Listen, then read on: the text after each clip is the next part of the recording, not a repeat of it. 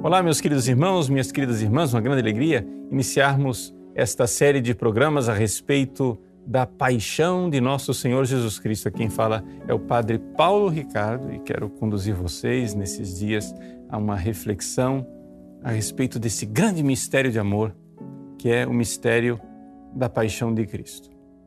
Todos os anos a igreja coloca no centro do ano litúrgico a Páscoa. Né? Mas dizer que o centro do ano litúrgico é a Páscoa, na cabeça de algumas pessoas, eles dizem assim: ah, é a ressurreição, né? Sim e não.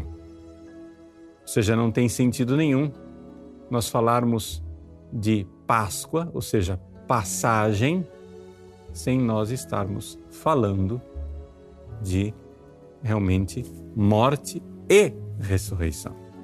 Então, são os dois lados da moeda sem o qual não tem a moeda. São o seu passo, se é passagem, a palavra Páscoa, né? Pesach quer dizer isso, passagem é passagem de uma coisa para outra. E a passagem da morte para a ressurreição.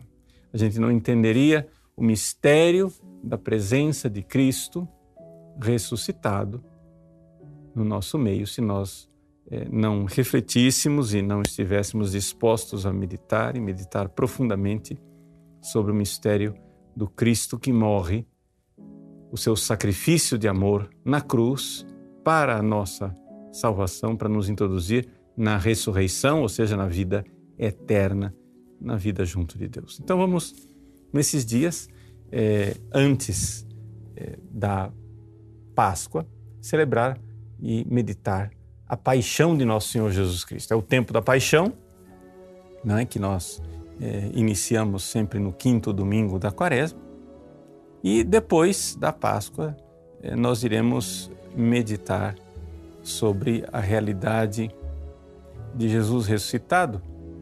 E eu irei então depois tomar o mistério de Cristo na Eucaristia e toda a reflexão sobre a última ceia.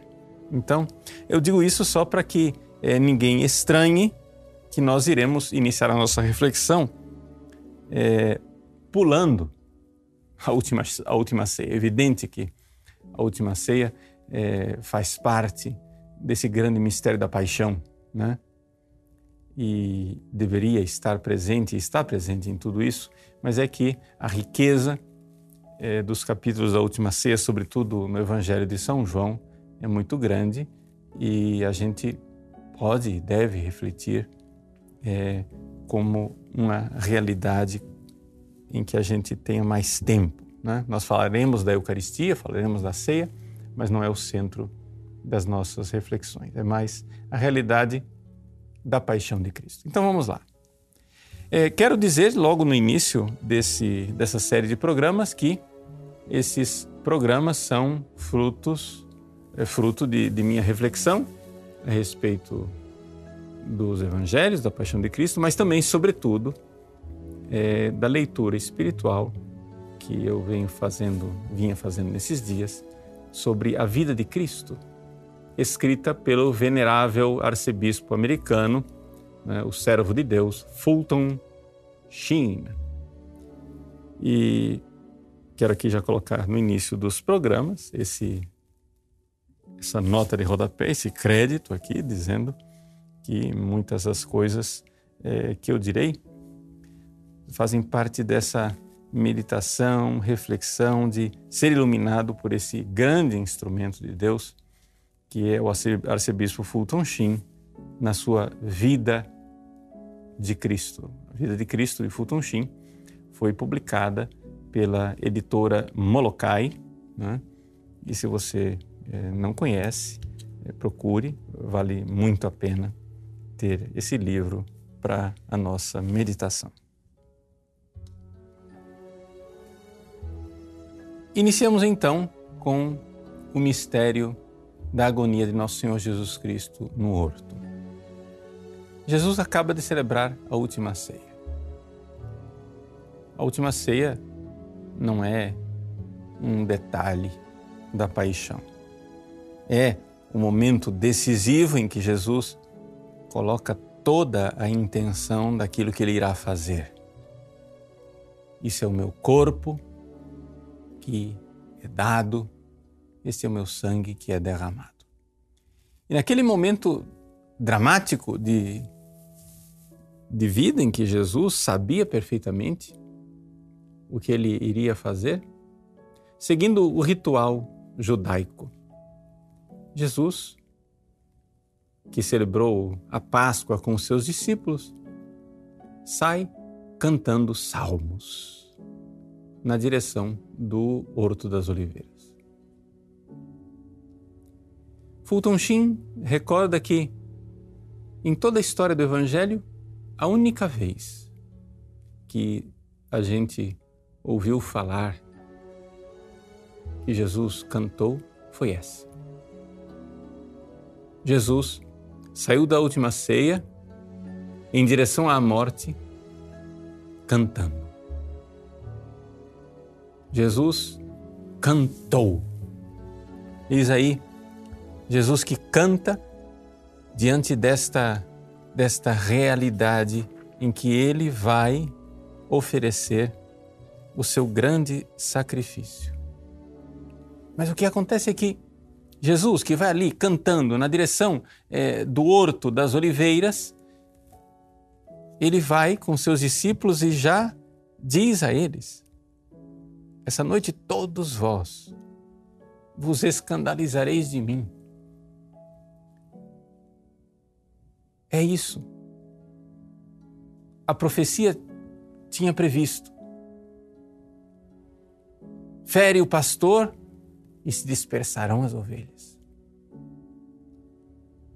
Jesus vai ser ferido, ele é o pastor que vai ser atingido na cruz e os seus discípulos vão se dispersar, vão se separar. Jesus está prevendo. Jesus está prevendo que eles irão abandoná-lo. Os apóstolos, os apóstolos que ele escolheu, que a essa altura já não são doze, são onze, porque Judas, Judas saiu do cenáculo para atrair Jesus e entregá-lo aos sumos sacerdotes. Jesus vai com seus onze discípulos cantando na direção do Horto das Oliveiras, cantando sim, mas já dizendo e prevendo que vocês vão me trair, vocês vão me abandonar. Sim, os discípulos, as ovelhas vão abandonar o pastor, mas o pastor não irá abandonar as ovelhas. As ovelhas ficarão dispersas mas o pastor estará com elas. Esse mistério é tão importante.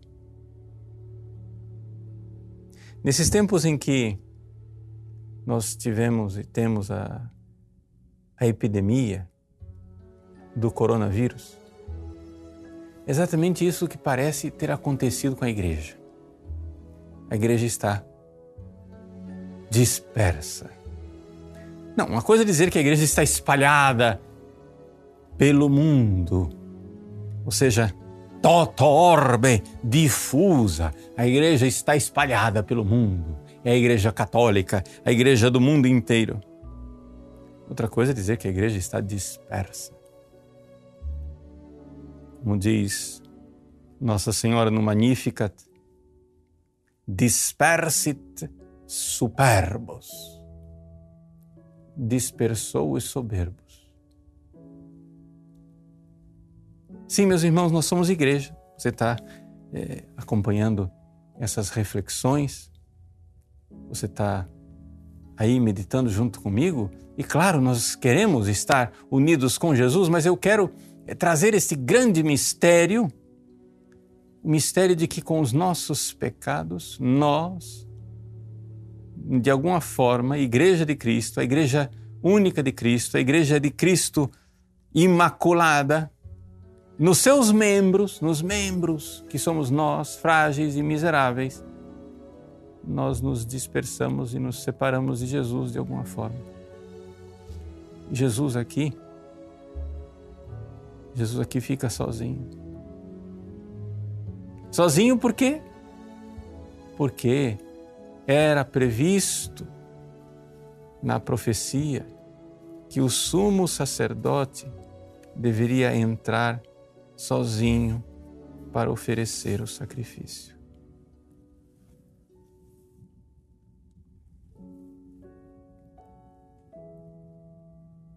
Também aqui esse grande mistério. O mistério da solidão de Jesus na hora da cruz. É o que diz o livro do Levítico, capítulo 16, versículo 17.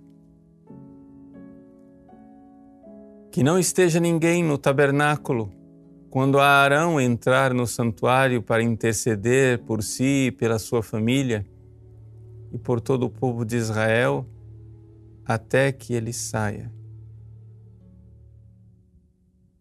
Ou seja, o sumo sacerdote oferece sozinho o sacrifício. E, e o meu, meu coração, minha mente vai na direção daqueles sacerdotes que agora, nesse momento, oferecem a Santa Missa sozinhos. Em quantos lugares do mundo não haverá celebração pública da Semana Santa? Em quantos lugares do mundo o padre está tendo que oferecer a missa sozinho? Eu conheço padres que vieram me dizer, mas, Padre Paulo, eu nunca fiz isso na vida. Eu estou me sentindo muito estranho. Estou acostumado a celebrar missa com o povo e agora estou tendo que celebrar missa sozinho. Claro, Jesus, quando celebrou o santo sacrifício do Calvário, que é a raiz e a origem de toda missa, ele foi sozinho. Claro, nos levou no coração. Nós estávamos lá com ele no coração, mas nós tínhamos nos afastado dele. Os seus apóstolos o abandonaram, porque, golpeado o pastor, as ovelhas se dispersaram. Então, a grande solidão de Cristo a grande solidão de Cristo. Na última ceia, São Pedro fez aquela bravata, disse para Jesus: Senhor, eu seguirei contigo até a morte, onde for. Jesus então disse para Pedro: Pedro, tu me seguirás? Eu te digo, antes que o galo cante, tu me negarás três vezes. Jesus sabia que ele seria abandonado e traído por aqueles que ele tinha escolhido, pelos seus amados, queridos, prediletos apóstolos. Ele mesmo perguntou um dia para São João e São Tiago, filhos de Zebedeu, Boanerges, os filhos do trovão. Ele perguntou para os seus apóstolos que brigavam pelos primeiros lugares, num, num carreirismo que miseravelmente irá se repetir na história, como carreirismo eclesiástico. Jesus perguntou para eles: Podeis beber o cálice que eu irei beber? E então eles disseram: Sim, podemos. Mas o problema é o seguinte: de fato, os apóstolos irão beber o cálice de Cristo e irão morrer por Cristo. Só que acontece que nesse momento em que Jesus vai cantando para o Horto das Oliveiras, nesse momento, os apóstolos não estão preparados espiritualmente para acompanhar a morte de Jesus. Eles vão abandoná-lo. Sabe por quê? porque eles não podiam sofrer por Cristo enquanto Cristo não sofresse por eles. Eis aí. Eis aí a razão de nós nos sentirmos tão frágeis, de nós nos sentirmos tão é, sem força interior nesse momento de provação da igreja. Nesse momento em por, porque por causa de um vírus, de um bichinho invisível, nós, por caridade para com os mais velhos e com as pessoas fragilizadas e debilitadas, estamos evitando fazer aglomeração de pessoas. Essa é a razão de ser da decisão da igreja em tantos lugares. E no entanto, e no entanto, eh, nós estaríamos faltando com a verdade, nós estaríamos faltando com a sinceridade se não disséssemos que no coração de muitos fiéis, de muitos sacerdotes, bispos, tem ali também um medo, o medo de sofrer. Sim, nós somos humanos, muitos de nós nunca passou por uma experiência semelhante de sofrimento. Eu tenho ouvido né, algumas pessoas o apavoramento, apavoramento, apavoramento de sofrer, apavoramento mais do que de sofrer, de ver também os seus entes queridos sofrerem. Quanta coisa, quanta, quanto pânico, quanta, quanto medo. E quanto medo de ter medo. Meus queridos, nós não estamos prontos para sofrer por Cristo enquanto Cristo não sofrer por nós. Então, por isso é tão necessária essa meditação da paixão. Por isso é tão necessário que a gente medite o sofrimento de Cristo por nós. E o primeiro sofrimento de Cristo que nós queremos meditar é esse sofrimento do Horto das Oliveiras. Por quê? Porque a gente não se dá conta de que o maior sofrimento de Cristo não foi tanto o sofrimento físico, mas foi o sofrimento que nós poderíamos dar o nome de sofrimento moral. Sofrimento interior, que aqui ele mostra no Horto das Oliveiras com toda a sua exuberância. Jesus mostra o seu sofrimento da alma antes de nós contemplarmos o sofrimento físico de Cristo. Jesus agoniza. Agoniza. O arcebispo Fulton Sheen nos diz que é, nós estamos numa época, e olha que isso ele dizia né, há várias décadas atrás. Nós estamos numa época em que as pessoas se compadecem dos sofrimentos dos animais. E, no entanto, os animais não são capazes de sofrer com a mesma veemência, com o mesmo a, com a mesma agudez, profundidade com que os seres humanos sofrem. Sabe por quê? Porque os animais não têm alma.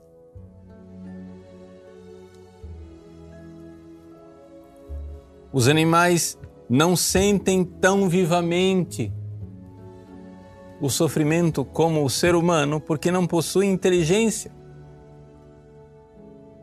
Então, porque eles não possuem inteligência, eles não sofrem o passado, não sofrem o futuro.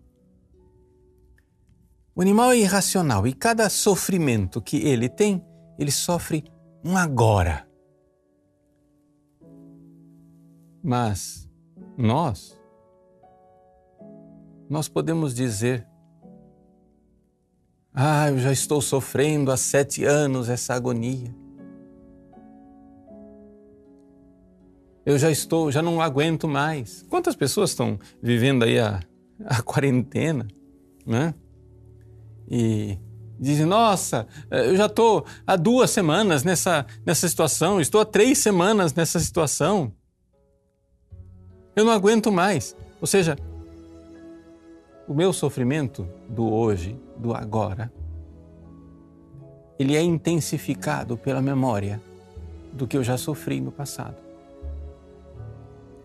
E nesse momento de quarentena em que você fica meio parado, nossa, quanta gente se tortura com as memórias do passado. Ah, as coisas que eu sofri. Ah, eu sofri quando era criança.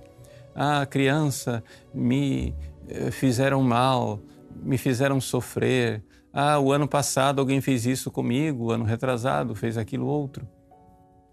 E nós vamos então vivendo o passado. Mas os animais não fazem isso.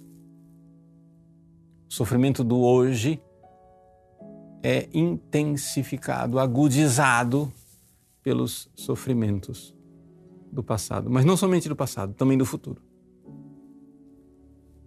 Nós também vivemos o sofrimento futuro. A perspectiva de chegar e dizer: nossa, não vai ter Semana Santa. Quantas pessoas já estão sofrendo agora? O que acontecerá no futuro? Quantas pessoas estão dizendo assim: nossa, mas eh, se não inventarem uma vacina, se não tiverem um remédio adequado é, para esse vírus, meu Deus, é, e agora como vai ser? E o sistema de saúde, será que vai ficar abarrotado logo ou não? E se eu precisar do sistema de saúde por outra razão, como vai ficar? E as pessoas ficam sofrendo o futuro. É por isso que quando a gente vai visitar uma pessoa doente, um idoso, o que, que a gente faz para consolar essa pessoa? Distraí-lo. Que a gente faz para amenizar a sua dor?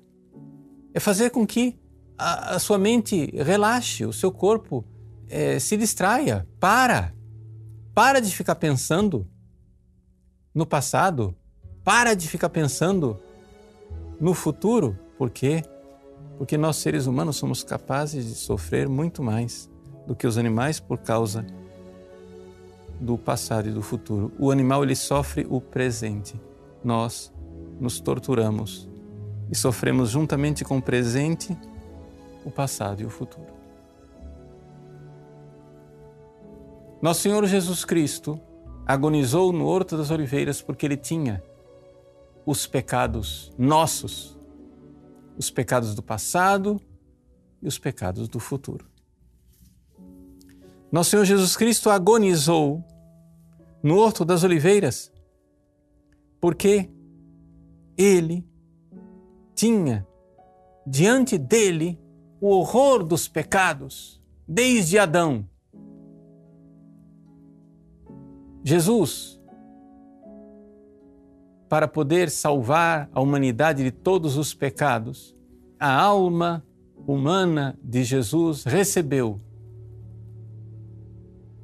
da pessoa divina, da, de Deus mesmo, que Ele é, sim, Deus e homem, ao mesmo tempo. A alma humana de Jesus recebeu ali todo o peso dos pecados do passado. Todo o peso do pecado de Adão, cabeça da humanidade, peso do pecado de Caim, fratricida, peso do pecado de Sodoma e Gomorra, peso do pecado da traição do povo de Israel no deserto, que trocou o verdadeiro Deus por um bezerro. O peso do pecado dos pagãos, que, como diz São Paulo na carta aos Romanos, se voltaram contra Deus Criador, contra a sua lei natural. Os pesos de todos os pecados do passado, mas também os pesos pecados do futuro. Sim, não somente dói no coração de Jesus naquele momento o pecado de Judas, porque Jesus ali, enquanto ele agoniza, enquanto ele derrama o seu sangue em suores agonizantes no Horto das Oliveiras, no Getsemane, Jesus vê, sabe que Judas naquele momento está marchando com os soldados em sua direção para aprisioná-lo. E aquela traição de Judas dói no coração de Cristo. Mas não somente a traição de Judas, mas a traição dos futuros Judas. Sim. Santo Tomás de Aquino diz no seu comentário ao Evangelho de Mateus, comentando a paixão de Cristo, ele se pergunta: por que é que Deus, por que é que Jesus, que tinha escolhido Judas, permitiu que Judas o traísse? Por que, é que Jesus escolheu uma pessoa que seria um traidor? E ele sabia disso? E ele sabia disso? Santo Tomás diz: para que ninguém se escandalizasse no futuro de ver traidores dentro da igreja. Pois bem, todos os pecados do futuro, as heresias que iriam dilacerar a igreja, as perseguições dos imperadores romanos, as grandes perseguições de todos os séculos, os mártires da Igreja da Inglaterra, perseguidos pelo rei, os mártires da Revolução Francesa, os mártires do comunismo, os mártires da Revolução Mexicana, todas essas todos esses pecados ali como uma lança estavam no coração de Cristo, os pecados futuros. Todos os juramentos, adultérios, mentiras, apostasias, assassinatos, tudo estava lá no coração de Jesus e Jesus então sofreu. Meus queridos, sabendo que o coração de Jesus sofreu e sofreu tão amorosamente todos os nossos pecados, meu pecado estava lá na agonia de Cristo, o meu pecado, eu, o seu pecado estava lá na agonia de Cristo receba de Cristo esta consolação. Se você nesses dias agoniza por razões objetivas ou por coisas inventadas da sua cabeça, receba a consolação de Cristo. Ali, essa é a primeira realidade, a coisa mais importante nesse momento. Saber que quem sofre não sofre sozinho. Lembre-se, nós não estamos prontos para sofrer por Cristo se antes não vivermos o fato de que Cristo sofreu por nós. E isto seja para nós uma verdade luminosa que consola o nosso coração e que nos dá força para podermos sofrer por Cristo e com Ele. Além disso, gostaria de concluir essa reflexão sobre a agonia de Cristo no Horto das Oliveiras, recordando também um remédio que nos foi ensinado por Santa Teresinha do Menino Jesus e que vem bem a calhar a toda esta realidade da agonia que eu a respeito da qual eu falei. Você se lembra que eu disse que nós, seres humanos, sofremos mais intensamente que os animais os nossos sofrimentos, porque somos capazes de trazer as dores eh, do passado e as dores do futuro. E foi isso que Jesus fez, porque ele carregava no seu coração as dores do passado e do futuro. Isso para nós é grande consolação. Mas a grande doutora da igreja, Santa Teresinha, do menino Jesus nos ensina que nesses momentos de intensa agonia, nós precisamos nos concentrar na nossa missão de amar Deus no dia de hoje. Veja, importante você se lembrar disso. O dia de hoje. Tem uma poesia de Santa Teresinha chamada Poesia número 5, que é o meu cântico de hoje, né? onde ela repete constantemente: Eu só tenho o dia de hoje. Je n'ai rien qu'aujourd'hui. Tenho o dia de hoje tão somente. O que é que Santa Teresinha quer nos ensinar? Elas ensinam o seguinte, veja. Jesus, o que me importa, Senhor, se o futuro é sombrio?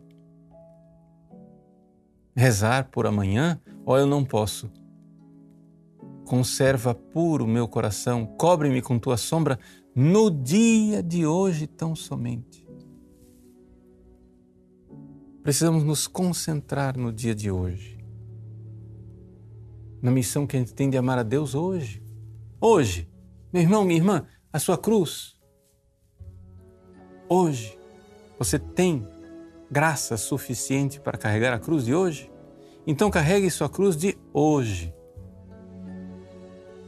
Não deixe que a imaginação das cruzes futuras ou a memória das cruzes do passado esmaguem você na missão de carregar a cruz de hoje. Cumpra hoje a sua missão. Você tem a graça para isso. Ainda mais lembrando que essas cruzes do passado e do futuro estão lá, no coração de Jesus. Arremesse o passado e o futuro no coração de Cristo e saiba que Ele hoje, como um bom amigo, está lhe dando a graça de carregar a cruz do seu hoje. Não fique distraído com o ontem e com o amanhã. Pense no seu hoje somente. Hoje eu tenho a graça de amar a Deus. Como é que eu posso fazer? Quem que eu posso ajudar? Por quem eu posso oferecer meus sofrimentos? A quem eu posso ajudar a carregar a cruz? Eis aí que você pode cumprir a sua missão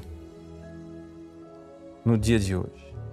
Que o coração de Cristo, agonizante no horto, seja consolação, força, graça para cumprirmos alegremente a missão de estar com Ele, por Cristo, com Cristo e em Cristo.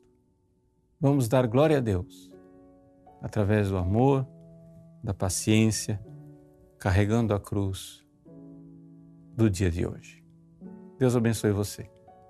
Em nome do Pai, do Filho e do Espírito Santo.